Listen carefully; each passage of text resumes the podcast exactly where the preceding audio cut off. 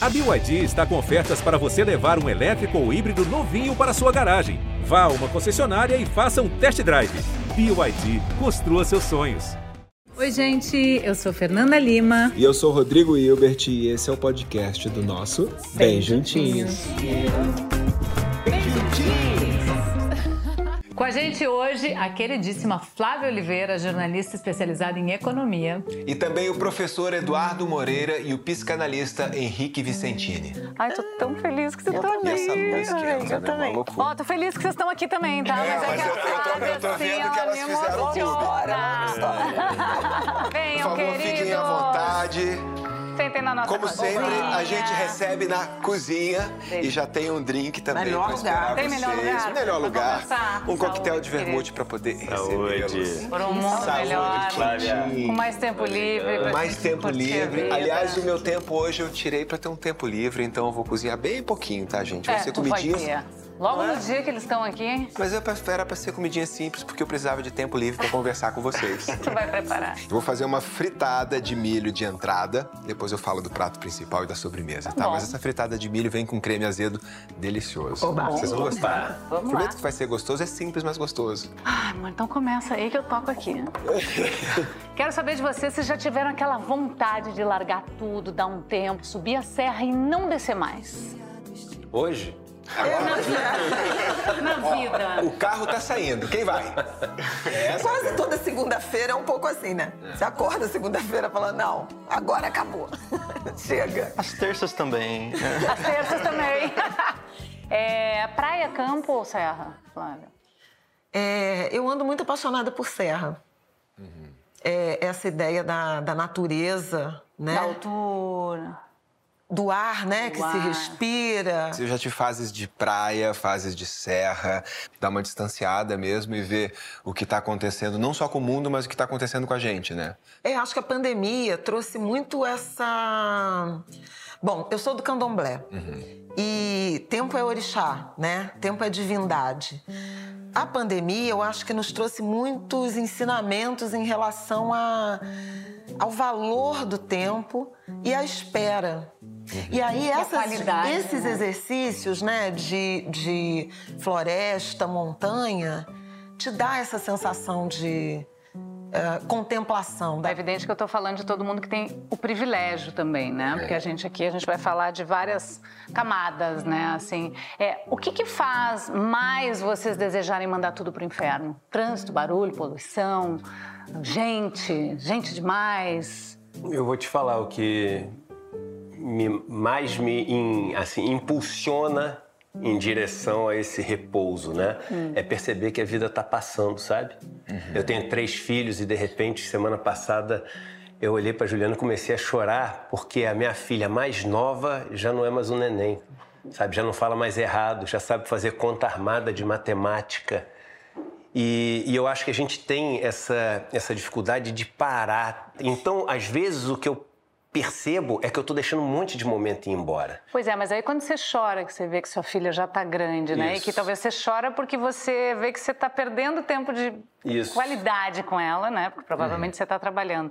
Você consegue reverter isso de alguma maneira? O que passou, não, né? Mas aí eu acho que é você também se perdoar pelo que passou e assumir uma nova postura. Então, por exemplo, eu comecei a fazer um- uns anos atrás, todo ano eu pego uma semana e viajo com cada um dos meus filhos sozinho. Eu e cada um deles. Ou para um hotel fazenda, ou para um lugar ali perto, ou às vezes para um lugar longe, para a gente se conhecer até. Henrique, esse ímpeto de largar tudo e, e escapar, ele pertence à nossa geração ou sempre existiu? Eu acho que sempre existiu, de outras maneiras, mas sempre existiu. É que agora eu acho que a- a gente vive um, um certo excesso do campo da demanda. Né? E, e quando tem muita demanda, a gente tem duas tendências básicas para lidar com a demanda. A primeira é se submeter a ela, que não é uma saída muito boa. Porque se você se submete em absoluto às demandas, você acaba engolido por ela e se perde do seu desejo. A outra saída parece melhor, mas também não é muito boa, que é se opor em absoluto às demandas. Eu acho que a grande questão difícil aí de, de resolver é como é que eu faço para me perguntar como é que eu quero trabalhar, como é que eu posso trabalhar, quais são os limites do meu trabalho e, e tentar criar um, um, campo de não trabalho também, né? Um uhum. campo em que eu possa fazer outras, outras coisas. coisas. Agora, ser compreendido, né, em relação a isso. Ah, Porque a pressão toda é para que você produza cada vez mais né? Para você que você mostre e exiba esses resultados do ponto de vista patrimonial, né? É... De caráter, né? O que você é, o que você faz. É muita né? pressão. E, e, é curioso porque determinados nãos, independentemente da dificuldade de se dizer não, é interpretado como falta de ambição, é, é. como apequenamento. Uhum. Então, ah, você não, não, vai, não vai aproveitar essa oportunidade incrível. Uhum. É, não. E as pessoas falam. Mas, Mas é legal, não? é um investimento. Você está investindo. Aí eu falo, gente, eu já tenho 50 anos, eu vou, uhum. eu vou colher quando? Sim, Cadê minha rentabilidade, Eduardo? Onde é que está esse futuro, né? eu estou investindo há 30 anos de profissão. Não. Eu é. quero colher, é. né? Ô, Flávia, onde é que vem essa expressão tempo é dinheiro? Eu acho que está muito relacionada a essa ideia de um trabalho né, que é, concentra a dignidade humana. Uhum. E a vida não é só trabalho. Então, o trabalho, ele é sobrevalorizado. Né? É, o quanto de, de degradação é, é construído em torno de alguém que não trabalha. Agora, Henrique, historicamente o direito à preguiça sempre foi privilégio das classes mais altas, né? Sim, e isso é muito antigo mesmo, né? Na Idade Média existia uma espécie de demônio, entidade chamada assídia ou assédia, que é, traduz um pecado capital, que é a preguiça. Né? A preguiça foi transformada em pecado pela religião cristã. E aí o preguiçoso era alguém que precisava, enfim, de algum tipo de tratamento espiritual, alguém que estava atormentado por algum espírito. E não mudou muito de lá para cá, né? Talvez tenha piorado um pouco, inclusive, ou bastante, talvez porque a, o ócio, a preguiça, o descanso ganhou uma conotação moral, né? Total. Julgamento moral muito grande sobre isso, né? Sendo que é maravilhoso ter preguiça. Não é? Eu amo ter preguiça. Olha, vamos ver o que, que, o, que, que diz o filósofo Leandro Carnal sobre como o ócio foi vilanizado por algumas religiões. O ócio aparece na Bíblia porque no Éden, no paraíso, não há notícias de trabalho para Adão ou para Eva. Após o pecado, os homens devem ganhar o pão com o suor do seu rosto, e as mulheres devem parir seus filhos na dor. Esta é uma praga feita como castigo pelo pecado. Então, no paraíso não se trabalhava. E a nossa relação com o trabalho tem muito a ver com religião. É muito importante lembrar que há religiões que estimulam o trabalho e veem no trabalho um sinal da graça de Deus, como os calvinistas, protestantes da Idade Moderna, e existem religiões que destacam mais a meditação, a contemplação, a vida de oração e menos a acumulação. Então, nós temos no ócio uma base religiosa e eu sempre digo, é muito estranho que no dia dos namorados a gente fique com a namorada, com o namorado. No dia das mães a gente visite as mães, mas no dia do trabalho a gente não quer trabalhar. A gente não busca trabalho e não vai em busca de trabalho. Maravilha, é isso. É dia de folga. é dia de folga, é dia de fugir do trabalho. Né? Obrigada, né? querido. É, Flávia, em que momento da história a gente passou a glorificar o trabalho como a base da vida? Olha, é difícil determinar isso, né? Mas eu, eu acho que é a partir da Revolução Industrial, né? Em que você tem é, linhas de produção, você vai é, produzir mais, criar desejos, né? É, é desejos de consumo.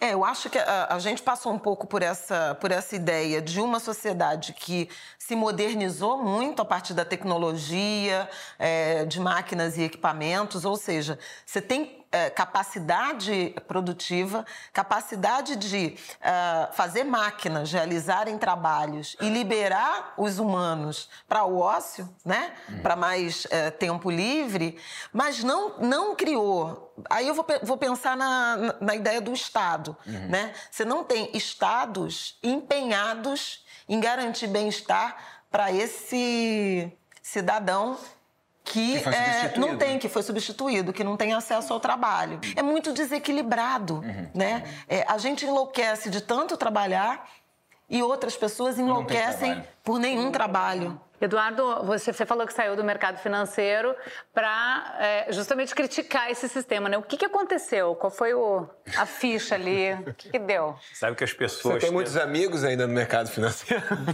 Cara, eu ainda tenho alguns, sabia? Mas eles, eles voltaram a falar comigo agora. Eles passaram uns 3, 4 anos sem falar comigo, sabe?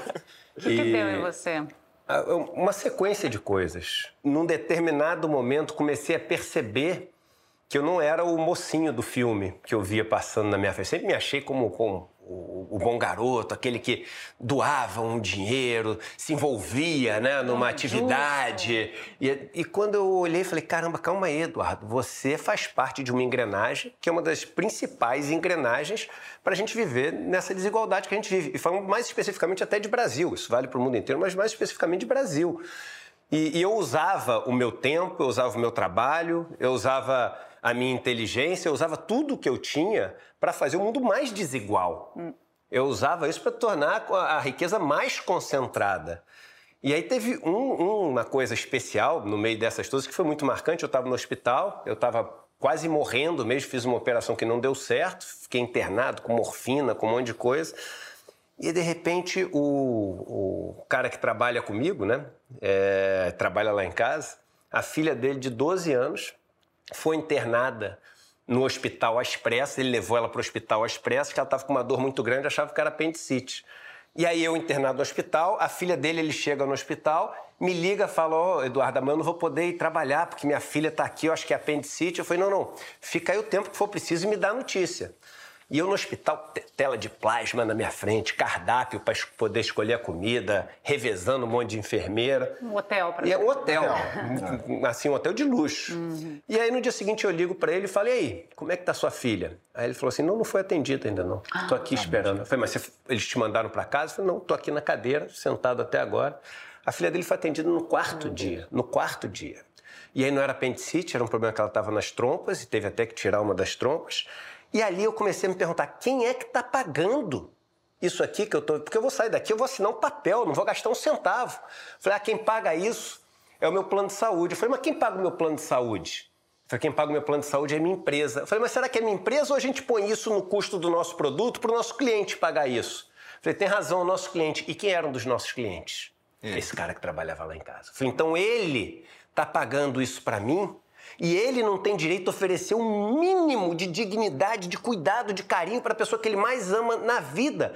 E é o trabalho dele, o tempo dele que está fazendo eu ter isso. Tá errado. E aí no hospital comecei a fazer na minha cabeça o caminho dos impostos, o caminho do dinheiro, em tudo, em todos os setores. E comecei a ver que eu era o vilão do filme. E aí eu falei, eu vou dedicar minha vida a tentar compreender a desigualdade, viver nessas comunidades. E aí vivi em é, aldeias indígenas, vivi em quilombos, vivi em acampamentos rurais. Já foram mais de 30 lugares onde eu vivi e eu não visito, eu faço questão de morar, trabalhar, viajar com eles. Foi uma mudança de vida grande, assim. Pô, podia acontecer Parabéns, um pouco mais, né? né? Umas cabeças a mais aí, podia acontecer essa, essa mudança aí que teve na sua, né? É, é, mas assim, eu não acho que é- essa mudança é melhor do que qualquer outra mudança, nem pior do que qualquer outra mudança. Foi uma mudança que eu tive tempo de perceber que se colocava na minha frente como oportunidade. Porque quantas vezes a vida te oferece oportunidades de mudança, mas você não consegue nem perceber É, que ali está uma chance de mudança. É. Né? E aí você toca o barco. Ô, Flávia, vamos falar um pouco de meritocracia, né? O que, que é tão falar?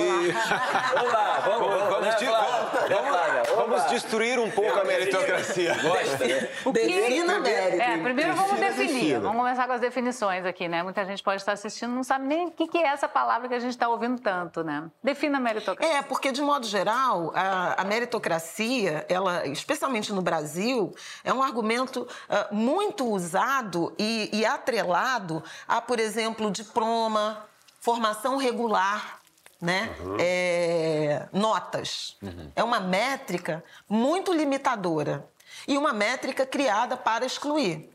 Para excluir o quê? Outros méritos. O mérito de um, alguém que uh, nasceu rico ou na classe média alta, que já tinha uh, um quarto, ar-condicionado, biblioteca, computador e internet, e passou para a melhor universidade, é muito menor do que o mérito de um jovem que nasceu na favela, que eram sete pessoas em dois cômodos, que é, atravessava 30 quilômetros até uh, a faculdade e eventualmente chegou nessa faculdade pelo sistema de cotas, por uhum, exemplo. Uhum. De modo geral, quando se oferece, na, numa sociedade desigual como a brasileira, algum tipo de oportunidade de inclusão para essas pessoas ditas periféricas, parece que é uma via de mão única. Uhum. Olha como eu sou legal dando oportunidade para esse jovem negro, né, da escola pública e tal, eu estou ajudando todo mundo. E o cara não entende que isso é mão dupla, que esse jovem negro vai te dar muitos saberes, muita aprendizagem, muito jogo de cintura. Agora, é muito engraçado, né, porque a gente está mergulhado numa, numa tragédia, não só é, brasileira, mas planetária, de gestão pública, uhum. né? É, de gestão macroeconômica e tal. E de vez em quando você faz algum comentário em rede social fazendo uma crítica e as pessoas falam: importante é mérito. Né? O importante é as pessoas serem capazes, pessoas que ocupem esses cargos sejam capazes. Então, cadê o mérito das pessoas que nos governam? É. Quem tem mérito ali? Começa por aí, né? Né? Verdade. Você vê é, é, escondido sob o manto da, da, meritocracia gente absolutamente incapaz. Não é mérito, é, é privilégio. Total. É basicamente privilégio. Olha, Bia Ferreira canta: existe muita coisa que não te disseram na escola. Cota não é esmola. Experimenta nascer preto na favela para você ver o que rola com preto e pobre. Não aparece na TV. Opressão, humilhação, preconceito. A gente sabe como termina quando começa desse jeito. Hum. Henrique, é, você seria quem você é? Estaria onde você está se tivesse nascido pobre na favela? Não. Certamente não. Que esse é o delírio da meritocracia, né? De que a única coisa que importa para você alcançar certo resultado é o seu esforço, é, é, o que você vai fazer. E é um delírio porque tira da equação uma série de outras coisas que importam muito, né? Para você alcançar um certo resultado. Então, em outras contingências, dificilmente eu estaria onde eu tô. Eduardo, como é que nós, brancos, podemos nos preparar melhor para lidar com esses assuntos? Eu acho que o primeiro passo é a gente reconhecer reconhecer o nosso preconceito, reconhecer sim as injustiças históricas. A gente tem que falar com o passado sim, porque no Brasil 80, 90% da riqueza que existe hoje foi construída com mãos pretas durante 400 anos e acumulada por mãos brancas que não tinham um calo um calo. E não refazer é, as pazes com essa história. E aí pagando historicamente o que tem que ser pago por tamanha injustiça para reparar essa injustiça histórica, é, para mim é, é assim, é não entender o tamanho do nosso problema.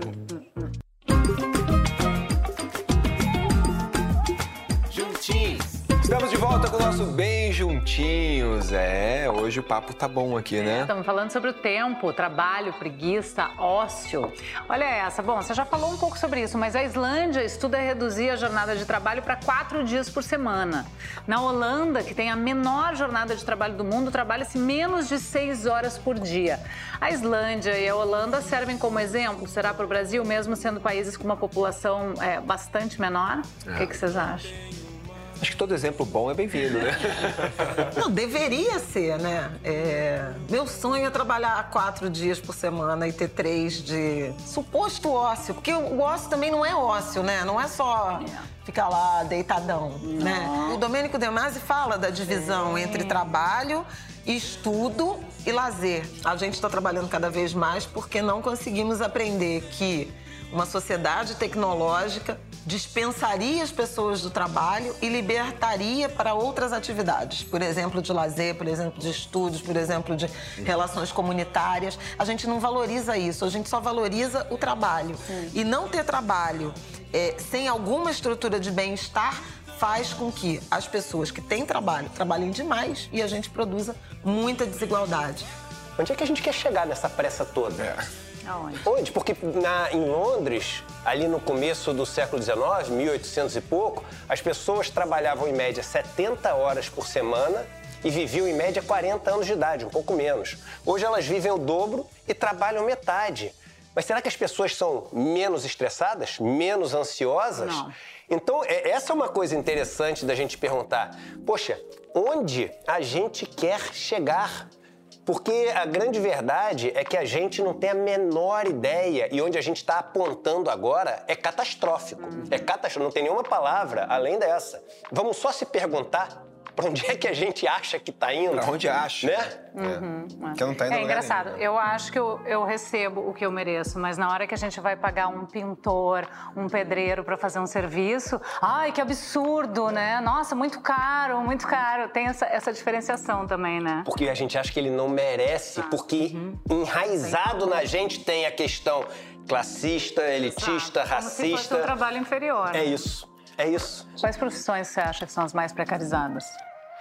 Olha, é, o- hoje aqui, se, se a gente pensar a partir da- das estatísticas do IBGE, né, o trabalho doméstico, trabalho doméstico remunerado, né, é, e é um trabalho essencialmente de mulheres negras. Isso.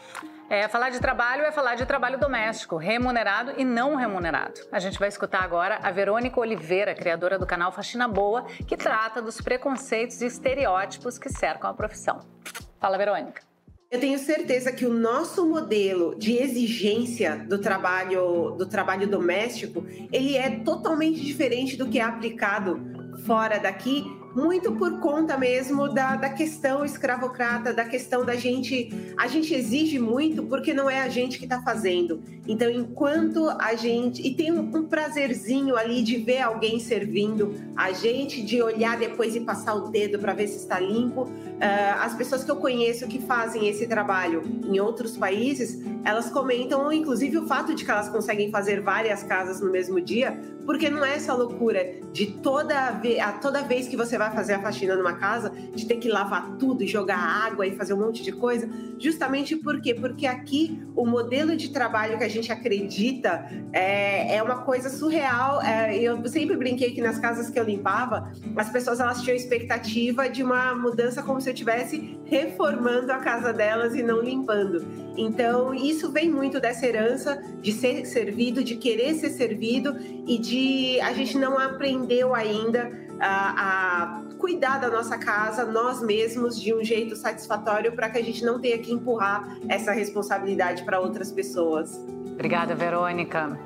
Parece piada, Super né? profundo, super profundo essa fala. Primeiro pelo, por dialogar com a escravidão, né, com essa tradição das mucamas, né, do trabalho doméstico. É, segundo, ah, essa dimensão da terceirização das atribuições familiares, o quanto ela significa, o quanto ela diz sobre a emancipação das mulheres brancas, principalmente, claro, né, brasileiras, mas de é, das mulheres de classe média, das mulheres de elite. E por fim, é, é muito barato, né, você ter verdade, trabalho trabalho é doméstico. muito barato. Aqui, é né? desprotegido. Aqui, Aqui no no Brasil, Brasil, né? exatamente, é muito barato.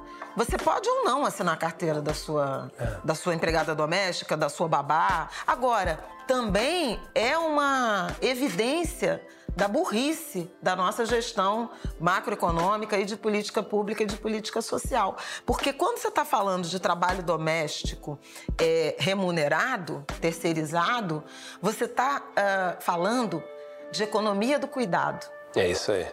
Você está falando de inclusão feminina no mercado de trabalho. Porque basicamente esses trabalhos, babá, cuidadora de idosos, empregada doméstica, faxineira, cozinheira, são mulheres. Então imagina a revolução que seria oferecer trabalho digno, é, remuneração justa, cobertura de benefícios sociais para esse estoque de trabalhadoras da economia dos cuidados. E imagina como os nossos filhos e filhas e, e- e os delas também seriam mais felizes e mais bem cuidados a partir daí. Então, assim, é toda uma lógica de você pensar desenvolvimento econômico e social a partir dessa realidade. Todo mundo tem um papel e todo mundo merece muito. Uhum. Né? É, viver com dignidade, ganhar, etc. O problema é que a gente valoriza determinadas funções e deprecia é, outras são importantes no limite da indignidade. Né? Tem gente trabalhando 17 horas por dia, Sim. 7 dias da semana, né? É, é, colapsando, né? Pifando, né? Entrando em curto. Então, a palavra em inglês para essa síndrome é o burnout, burnout né? Que a gente tem ouvido bastante, né? E recentemente ele foi classificado como problema de saúde ligado ao trabalho, né? Muito top. Henrique, você deve estar vendo muito, né? Nos consultórios. Ah, bastante, bastante. O primeiro caso de burnout que a gente tem notícia é da década de 70, justamente a década em que muitos consideram o início do neoliberalismo. Uhum. É, não à toa, me parece. Uhum. E, e, o primeiro caso era de um psicanalista. Ele chamava Freudenberger. Ele, ele, ele escreve o próprio caso de, de, burnout. Olha. E ele conta assim como que era a rotina dele. Ele tinha uma espécie de uma clínica psicanalítica gratuita Uhum. E, e ele, ele fala, tem uma frase muito marcante dele que ele, ele diz assim que quando o expediente acaba para a maior parte das pessoas e as pessoas vão voltar para casa é quando está começando o segundo expediente de trabalho Nossa. deles lá nessa clínica, né? E eram assim é, maratonas de trabalho de 17, 18 horas diárias, assim, de domingo a domingo, né? É, isso tem ficado cada vez mais comum, assim, cada vez mais comum. É impressionante como é, fica próximo do burnout é uma condição que eu acho que geral, geral é, é muito frequente é, desembocar realmente em um burnout acontece bem mais do que se observava uhum. 10 anos atrás. Sim, e as, muitas vezes sem diagnóstico, né? Muita gente aí trabalhando em condições super precárias, né? Em, em, análogas à escravidão e não, não se fala em burnout. É, saúde é. mental é um debate de rico, né? Exato. Sim, né? Exatamente. É impressionante a, a, nossa capacidade de desconsiderar uhum, que uma empregada doméstica, por exemplo, né, possa desenvolver um burnout. Total. É, o que, que a gente pode esperar do futuro? Futuro do trabalho, Flávia? Ai, é, é assim, real oficial ou esperançoso, tópico? Esperançoso, esperançoso. Não sei, eu não sei. Eu não sei. Eu sou bem realista. Não, assim, eu, então... acho que, eu acho que a gente uh, devia esperar, desejar mais equilíbrio. Então era preciso uh, um redesenho, uma política de, de desenvolvimento né, é, ancorada efetivamente em oferecer mais bem-estar para as pessoas.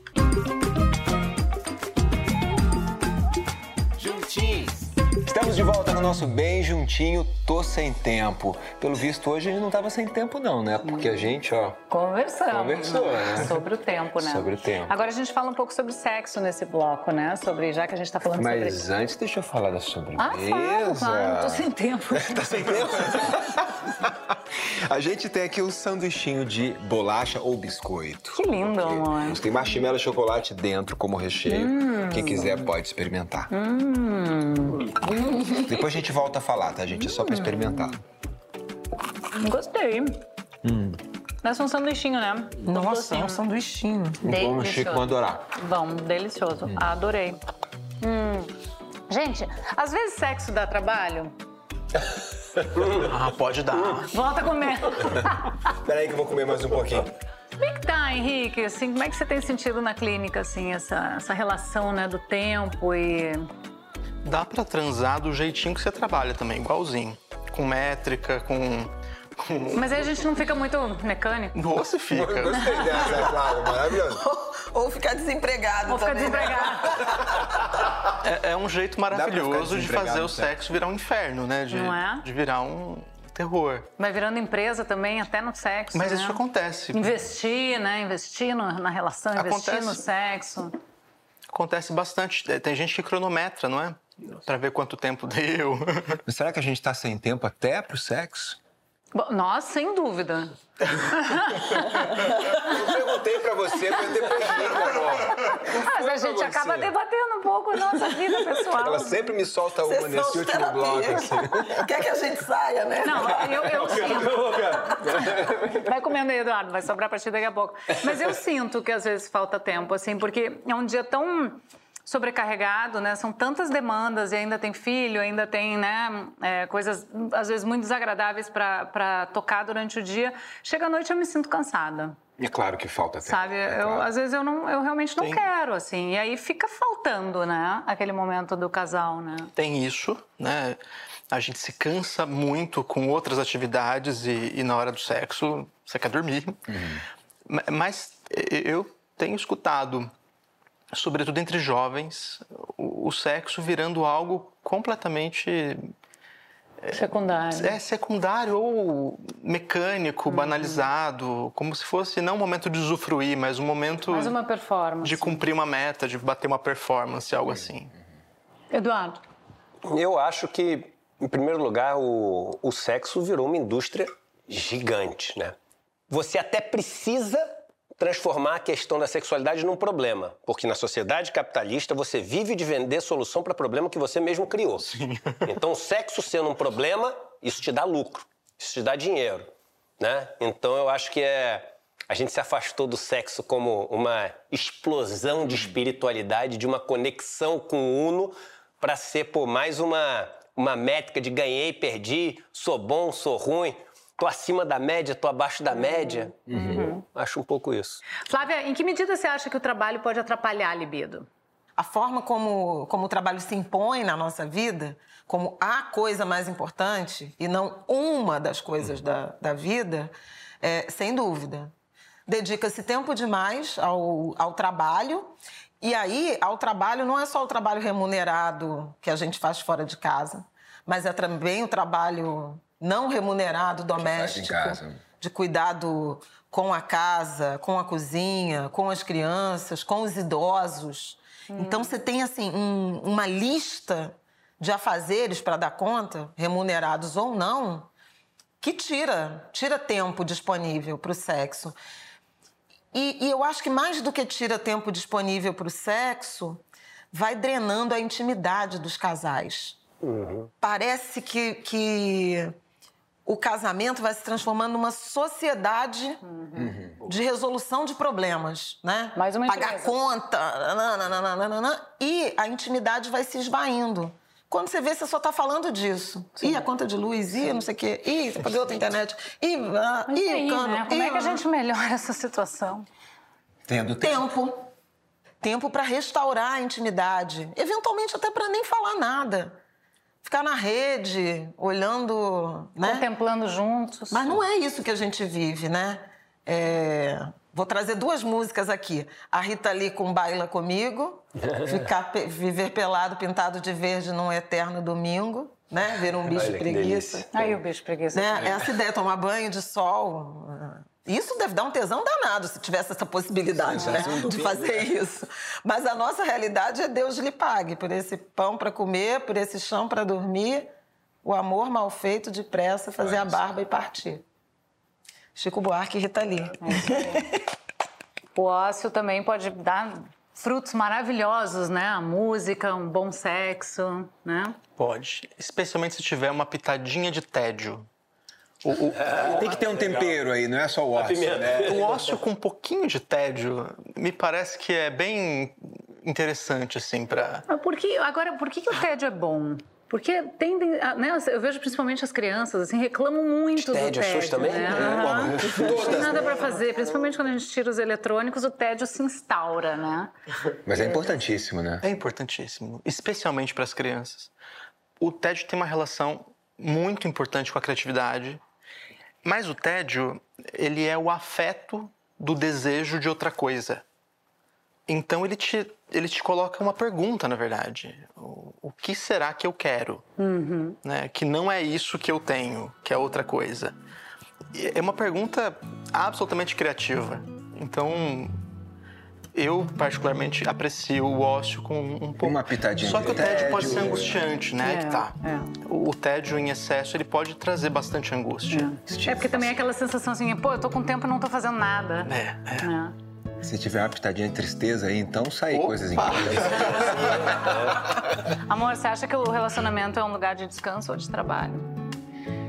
Ah, eu acho que é um lugar de, de fuga, né? De dar uma, dar uma relaxada, né? Eu acho que o relacionamento, pelo, pelo menos na nossa aqui, relação, eu acho que eu, eu, eu sinto paz quando eu tô com você, quando a gente tá se relacionando, não só é, Falando das falando contas. de sexo, eu acho que em tudo, falando de contas, né? É, é uma forma de a gente dividir, você traz o que você, você tem, eu levo o que eu tenho e a gente divide tudo isso junto. Eu acho que tira o peso de mim, tira peso dela, então eu acho que É um lugar mais de descanso, então, do que de trabalho. total. Na minha visão, se fosse só trabalho, gente, é trabalho. E aí é trabalho, e aí? É. Pra onde é que a gente vai, né? Que futuro é esse? Exatamente. E para encerrar, eu vou citar o sociólogo Antônio Cândido, que escreveu, abre aspas, tempo não é dinheiro. Tempo é o tecido da nossa vida, é o minuto que está passando. Daqui a 10 minutos eu tô mais velho, daqui a 20 minutos eu tô mais próximo da morte. Portanto, eu tenho direito a esse tempo. Esse tempo pertence aos meus afetos. Tempo é para amar a mulher que escolhi, para ser amado por ela. Fecha aspas. Salve Antônio Cândido. Salve! Salve aquelas e aqueles que lutam por um mundo mais justo, onde a gente valorize coisas como o tempo que passamos com as pessoas que amamos. Um tempo para conversar, um tempo para comer, um tempo para trocar, se afetar e se nutrir. Tempo para construir relações e vê-las amadurecer. Né? Porque no final, o que a gente leva daqui são esses afetos e nada mais. Muito obrigada, foi um papo muito, Ah, muito delícia. bom. Delícia, muito bom, gente. Muito obrigado. Tchau, gente. Até semana que vem, gente. Papo Tchau, tchau. comida. Nossa, Eu quero mais sanduíche. não come esse pedaço.